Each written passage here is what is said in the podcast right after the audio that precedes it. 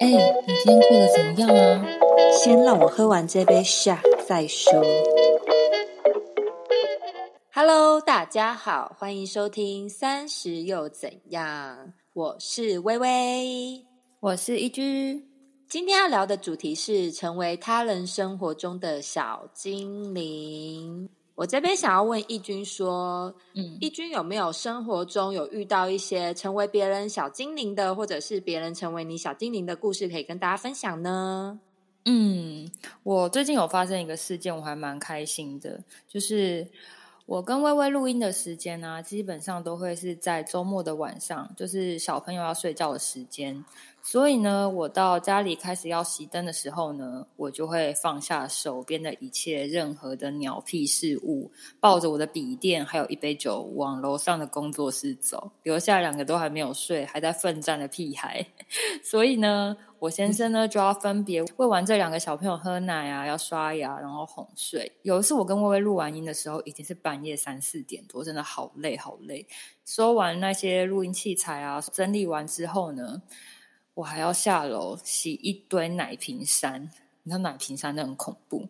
然后呢，我就在房间里面找了半天，我都找不到任何一个奶瓶。我就找到一度要发飙的时候，突然灵机一动。我就跑去看一下奶瓶消毒锅，发现我先生竟然已经把所有的奶瓶都洗好，然后也消毒好、烘好。我当下你知道，我就看着那个手机时间已经是差不多四点多，真的是开心到爆炸、爆开来、炸开来。那天我洗完澡躺在床上的时候，就是你知道我先生就是超爱打呼，打呼超大声。那天我都觉得 OK 哦，好哦，你打呼 OK，我可以接受。今天我可以接受你的打呼。然后那一次我真的超级开心的。嗯，然后这边还想再分享一件很靠背的事件。我是一个很喜欢被按摩的人，怀孕的时候啊，就很容易腰酸背痛嘛，所以我常常就会跟我先生预约全身的精油按摩。有一天呢，我就在准备待产包的时候，差不多就是九个月啊，三十六周的时候啊，我先生呢就突然拿了一盒东西说：“哎，这是给你的礼物。”我应该知道，我先生是一个超级务实、超级不浪漫的人。我真的跟他在一起十对，今年第十年了，我真的没有收过他几次礼物。然后呢，他竟然会主动送礼物给我，当下真的是又惊又喜耶！然后打开来发现这是一台筋膜枪，我就说：“你送我筋膜枪要干嘛？”他就说：“你每天叫我按东按西的，生完弟弟之后你可以自己按呢，你可以拿这个枪按任何你认为酸痛的地方。”他妈的，我直接当下很想把他摔烂，他就朝我大翻白眼。我父生完你儿子，你还要我拿这一把枪按我自己？你说他是不是混你？我他妈真想把它打烂。然后他还直接接着说。哎，我趁公司团购的时候一起买的，便宜超多的哦！我还做过功课，这款 CP 值超高。这类型的小精灵，我真的他妈只想把它打烂在地板上，打烂在地板上。对，我觉得他真的是一个很幽默的人呢，就是他上面那个很暖心，就是刚刚那个帮你洗奶瓶的那个超级暖心的，但是它下面这个超级恼。我跟你讲，他下面就回复了，就是回到他的等正常发挥，正常正常发挥，对对对，他回到正常发挥这件事情上。各位听众，这才是我们认识的老温，老温这种靠背哦，我真的好期待有一天聊到他的各种大小废屁事，那一集可能要录五个小时都录不完，对，真的录不完。好啦，那我这边的话也先说明一下，因为我是一个很喜欢互相的人，基本上人与人相处很习惯是主动性给予的那一方，无论是工作上或者是朋友之间，其实我只要有能力可以给予帮助的话，我内心都会感到很满足。但给予的能力不是。指什么金钱方面啊，权力方面，我觉得我好像是比较偏向心理方面，给人家支持的那种感觉，然后能帮助别人，我也会觉得是一件很开心的事情。我也算是一个比较会记小事情的人，譬如说 A 朋友喜欢什么，B 朋友最近看什么，C 朋友不爱吃什么。天蝎座，嗯，对对对，就记在心里这样子。随心的一句话，我都会放在心里啦。可能下次遇到的时候送礼啊、吃饭等等，我会从中。跟或者是跟大家相处中，记得大家的喜好，我比较算是这样形态的人。那如果说是生活中贴心小精灵的部分的话，我个人是偏向于制造仪式感的方面。这边太多小故事了，其实我就说几个我自己比较有印象的小故事。相信高中时期大家都有度过跟同学同才比较近的时期，当时呢情感寄托比比重比较重，会在其实朋友身上。于是我当时帮我高高中好朋友 B 庆生，因为我知道他是一个非常重朋友形式的人，我准备了我们这一团好朋友的卡片，我帮他做一个立体的酒瓶，意味着十八岁可以大突破。好，这边我也不是要乱教。我也没有乱教大家，哔哔哔。好，反正大家，我就把大家所有人的卡片都贴贴贴贴在那个酒瓶上。我跟你讲，那个酒瓶是一比一，就呃，我所谓一比一，不是那个小酒瓶那种，是跟我的人是等身高的那么大的那种大酒瓶。然后那个时候，酒瓶中，因为酒瓶不是上面窄窄的，下面宽宽的嘛，然后我把它做成两个可以分开的状况，所以分开里面呢。就是贴满大家所有的回忆，所以它可以合起来变成一个酒瓶，打开就看到大家的回忆这样子。他当时真的超级超级感动的，真的蛮感动。嗯，直到现在十年，对我会去他家串门子，因为他家开烤鸭店，我都会定时去吃一下。哦，这边工商一下，他们家在三重开烤鸭店，已经好几十年的传统老店。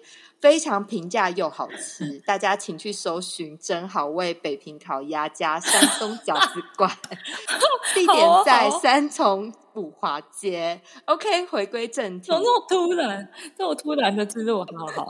对，没错。好，说到现在呢，偶尔去他家吃饭的时候，都看到那些我当年制作的浮夸卡片，觉得很窝心，也回想起当时很多的回忆啦。我当时那个年纪真的很爱做卡片，因为我那时候不是说做了，我刚刚不是说做了酒瓶吗？然后我还做了一个立体蛋糕，就蛋糕也是可以分两层那种，你知道，就是很大哦，真的很大，就它。抱着很大的蛋糕，你是卡片系的，是不是？你不是美术系，你是卡片系。对，卡片老作戏，反正我也不知道为什么那时候超爱做这些事情的。对，然后这边补充一下，反正学生时期的时候，每一次的好朋友生日，我都算是一个会喜欢打听大家缺什么或喜欢什么。我也有一次印象很深刻的是，我先跟另外一位寿星去逛街，然后当时大家都是穷学生，所以会确定寿星喜欢什么之后，再把大家一起集合集资一起买那个东西。所以寿星看到那个礼物的时候，他也会觉得哇，真的很开心，因为那是他真心喜欢的东西，可能不是大家觉得说，哎，是不是他好像可以用这个用这个，就是随便买的东西。我觉得这种时候会得到一种成就感，就会有一种付出的快乐，这样子对。然后这边我还想再跟大家分享一个另外一个小故事。